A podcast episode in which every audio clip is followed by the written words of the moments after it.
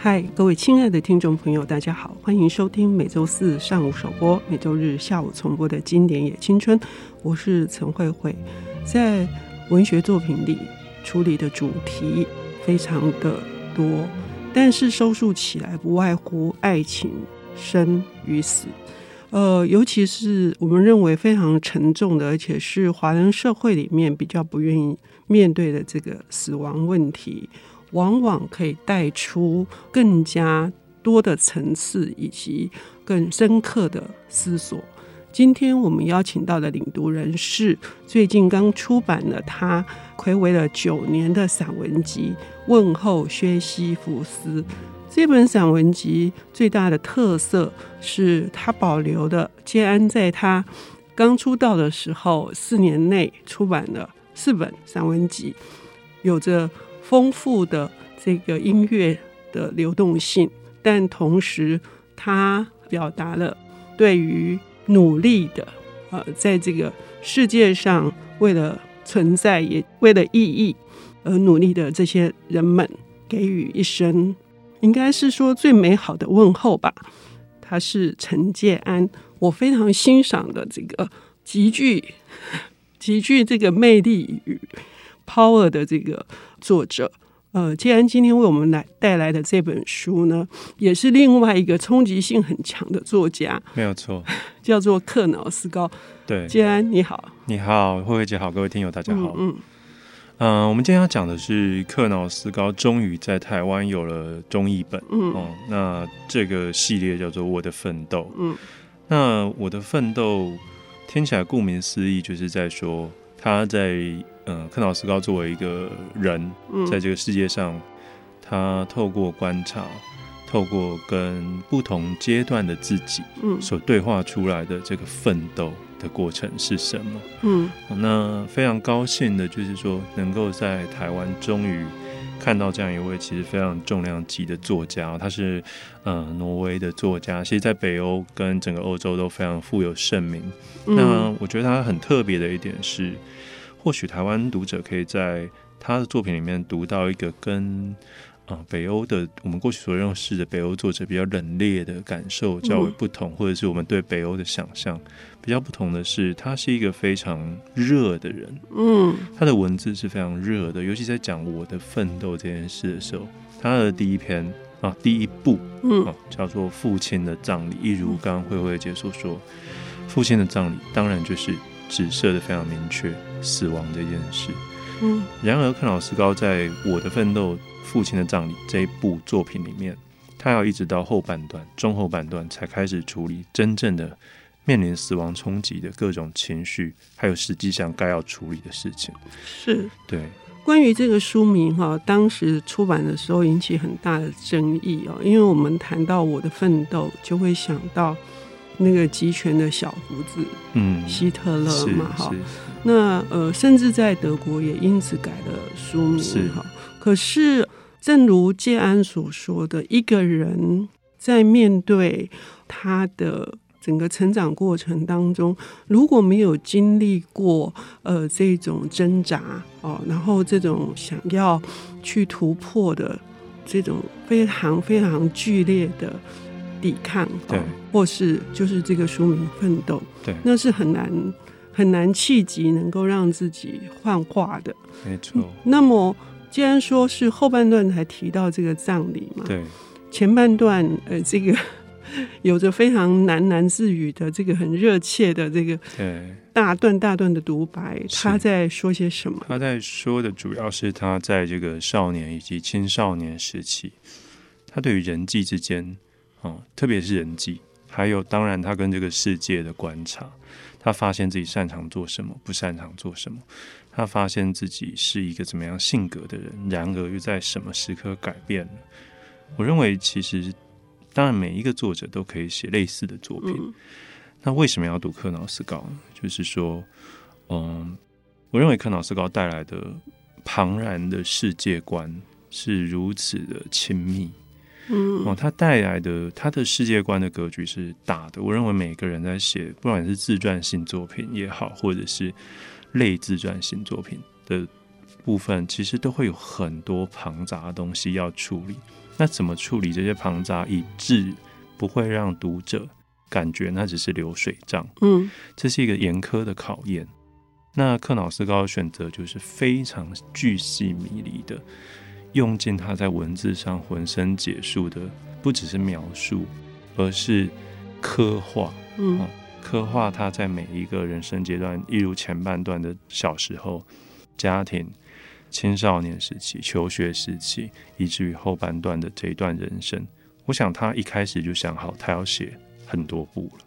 所以在这个里面的比重，他从一开始就没有在要放松的意思，他就是绷紧了那个神经，然后想要在文字里面用非常高密度的的传达，嗯，然后。不管是比较抽象的也好，或实际无比的也好，我认为在写法上，克瑙斯高这一件事情，虽然这部作品大家如果去书店看到会被它的这个厚度吓一跳，是。然而，其实我有另外一个角度是说，你不如把我的奋斗的父亲的葬礼，你也可以把它分成三部来看，甚至四部来看，它其实是有这样意味的，互相关联，但又不尽然。全然的互相关联，你可以没有读懂前面他对父亲的种种的，呃，基于一个儿童的啊、呃、这个敬畏感，或者是啊、呃、不对家庭的不满，你依然可以在后半段他叙述的世界里面得到非常强大的力量，跟非常强大的这个镜像的映照。嗯，我认为这是这本书很特别的地方。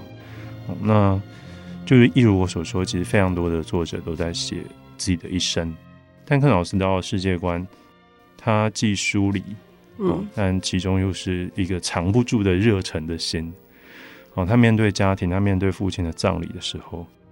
他既是多么恨这个人，嗯，却又想要重拾自己在家庭里面可能不曾拥有过的地位跟权利，好让他去改变他人生里面觉得很。尴尬、困扰的那一个与家庭之间的关联，尤其是与父亲。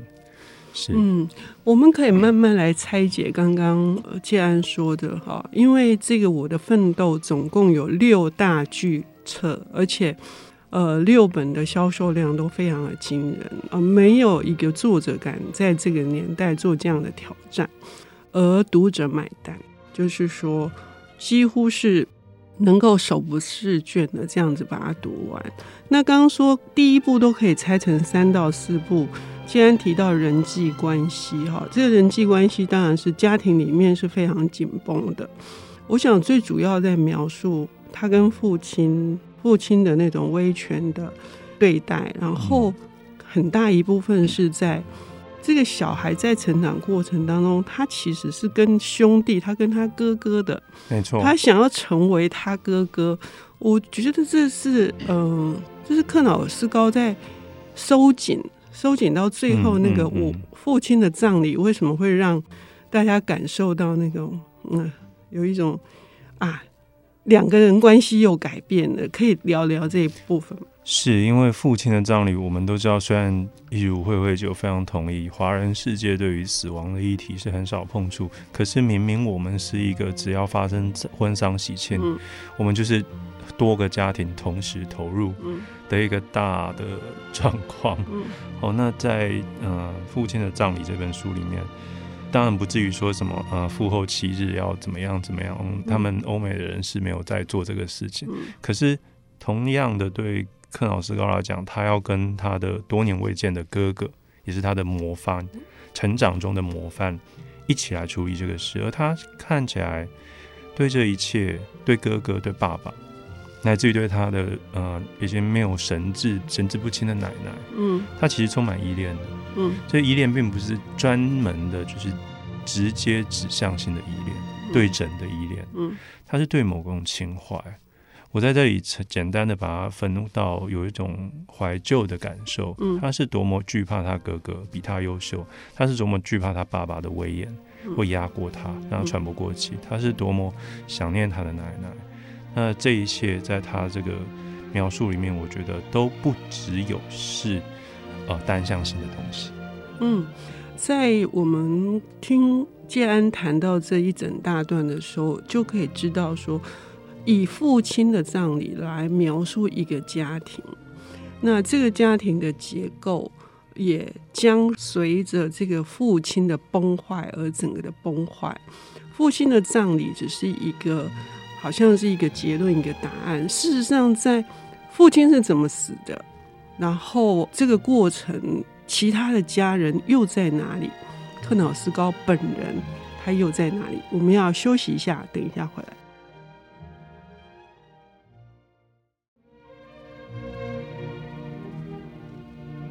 欢迎回到《经典也青春》，我是陈慧慧。我们邀请到的领读人是最近刚出版的《问候薛西弗斯》这本散文集的作者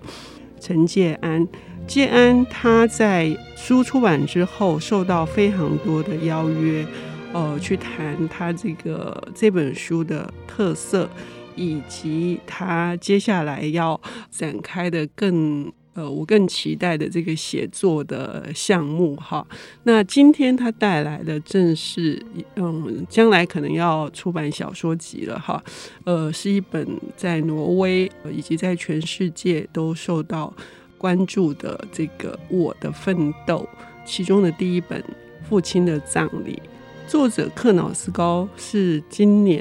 已经好几年了的这个诺贝尔文学奖的这个热门人选哈。那他的这个功力在哪里？父亲的葬礼的下半段我们要谈，就是这个转折其实是有一个蛮长的这个毁坏的过程。没错，嗯嗯，我们上半场有提到家庭结构哦，这件事，与其说是一场葬礼，不如说是葬礼所引起的一个家庭结构在克瑙斯高心中摆荡。而巨变，甚至足以影响他前半段人生所有思考的颠覆性的事件。那首先，他对父亲的憎恨感，在书的前半段是一览无遗的。这包括对于某种威权的恐惧，还有某种不可挑战的，嗯，你知道他跟你不是同一个世界，但你必须服膺于他这样子的。我可以认为那是某种人际间的政治关系。那对于哥哥，他始终是一个很羡慕，然后哥哥是风云人物嘛，不管在学校或者在乐团，甚至在踢球方面，他都不如哥哥。听起来克瑙斯高就是我们所称的在年少时候比较鲁蛇一点的。嗯，可是当他自己开始发现自己是可以写作的，啊，并且可以以此为生。然后也创造出自己的生命，正要开始起飞的时候，他的父亲就这样骤然而逝。那我还记得很深刻的是，这一本书若要说有个分水岭，可能就是他接收到这个电话说爸爸死了。嗯，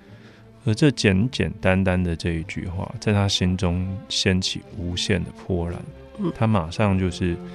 进入一个自我有点混乱的状况，他有把这些如实的写下，就是你怎么可以死？你怎么对得起我？可是你以为这样子就到底是怎么回事？其实那是一个非常混乱而难以描绘的状况。唯有小说家本人是真正思考过这一段落我要怎么处理，包括说我的转折是什么？嗯，在这个父亲死亡之后。大家都知道你会走到父亲死亡这个部分，可是你要怎么在这个书里面让他有一个转折，而这转折是导向家庭结构的重新处理。我认为柯老师高在这方面的确是非常优秀的写作者。嗯，他在转折的处理上面确实让书的气氛跟前半段有了一些很大的改变。比方说，他关注的点不在于是自己，而是自己感应到的东西。书的前半段放大了自己的感官。嗯。有点尴尬的去描绘那一切，在书的中后半段，他开始发现事情撞过来了。嗯，我只能去迎击。可是我是不是其实等待这件事情，其实很久了。嗯，我认为他在写这本书，虽然好像就这样子跟带领着我们一路爬书人生的过程。但其实他绝对是有思考过我这一本书从头到尾我要怎么收纳它，嗯，怎么开始它，这是作为小说家的魅力，嗯，也就是说这样的关系，我认为我们有几个读的点，第一个是华人社会对于家庭的关系之间其实是非常隐晦的。嗯，我们多数时候在嗯，不管是发生重大变故，或者是不管是婚丧喜庆，好的也好，不好也好，这种家庭人之间的关系会跑出来。嗯，但是多半避而不谈。没错，多半是我们就是非常隐晦、压抑的在处理这一切。嗯嗯嗯、那克瑙斯高其实也是，只是他必须，他有意识到自己必须要突破。嗯。比方说，他坚持要重新把家里打扫一番，那个大的打扫、重新清洗家里的过程，其实我认为对他而言是很自私的、很重要的。嗯、他必须要透过这样子形式上的大清洗、大整理，嗯嗯、他可以找到他跟自己、跟这个家重新的关系，也包括他还在世的哥哥，嗯、甚至是奶奶。嗯、那。在最后，其实他是用一个非常后设的方式来告诉大家说他怎么写这一本书。嗯、这有一个小玄机啦。嗯，嗯，那大家如果耐着性子读到后面，你一定要耐着性子，你才会知道那个我们所谓的 twist，、嗯、就是那个转折的点是什么。就是他其实早就写好这本书了。嗯，他发现他一直都在写这本书。是，呃，刚刚提到那个大清洗哈，我们不由得会想说。如果说这一场葬礼就是父亲的死亡，他已经一年半最后一次见到他的父亲，当时他已经知道他那那个父亲的状态了，而且他们几乎就是全家人都弃而不顾的，因为他们无能为力。可是就因为有这个断裂，这个断裂一旦产生，反而所有的事情都开始行动了起来。我认为这件事情是克瑙斯高大概。在那个呃，这种是一个非常嗯需要意志力的的一种、嗯、一种嗯，我认为那是一种对他来讲的降临跟转生，嗯，有一种那样的感觉，嗯，就是灵魂全部都回来了，嗯，我召唤的东西回来了，然后我不想召唤的东西也发生了，嗯，然后在这个过程里面，其实。每一个人的地位都改变了，嗯，所以为什么我觉得认识这样会作者，首先他在手法上是很精巧的，嗯，再来是他处理的是我认为华人世界普遍压抑的家庭的死亡的这一块东西，再来呢，他其实很有脉络的要把大家带到第二部去，嗯，好，那。举重若轻吧，我想在很多时候，虽然他的笔触下面的描绘是很残忍的，比方说他讲他自己小时候，嗯，或者是后来看到他家里毁坏的状况，其实他是无比的觉得无法面对，哦，可是其实他又在这个过程当中发现了自己的呃价值，跟自己在权利义务上面于这个家庭于这些人际关系中绝对性的改变。嗯，所以回应到书名叫做《我的奋斗》，嗯，我认为是非常合理而切题。微小的每一个我的奋斗，其实就是构筑起巨大的文学世界观的各种可能。嗯，每一个作者用他的生命历程写下的世界观，最后会汇聚成我们在阅读时认可到的一个流向的大河，而那个大河里面，我们可以找到生命中。各自不同的呼应跟答案，我认为这是我读克瑙斯高最有收获的地方。嗯，也是建安曾经在另外一场讲座里面提到的，就是克瑙斯高把每一个当下都很清晰的捕捉下来，那那个每一个当下去汇聚起来，就是一个极度庞大的那个呃撞击。那这个撞击会促使我们。因为受到震动，而我们自己也跟着，也许就转身了。非常的谢谢杰安带来我的奋斗，谢谢谢谢听友们，谢谢。本节目由 IC 之音与瑞木读墨电子书联合制播，经典也青春与您分享跨越时空的智慧饗宴。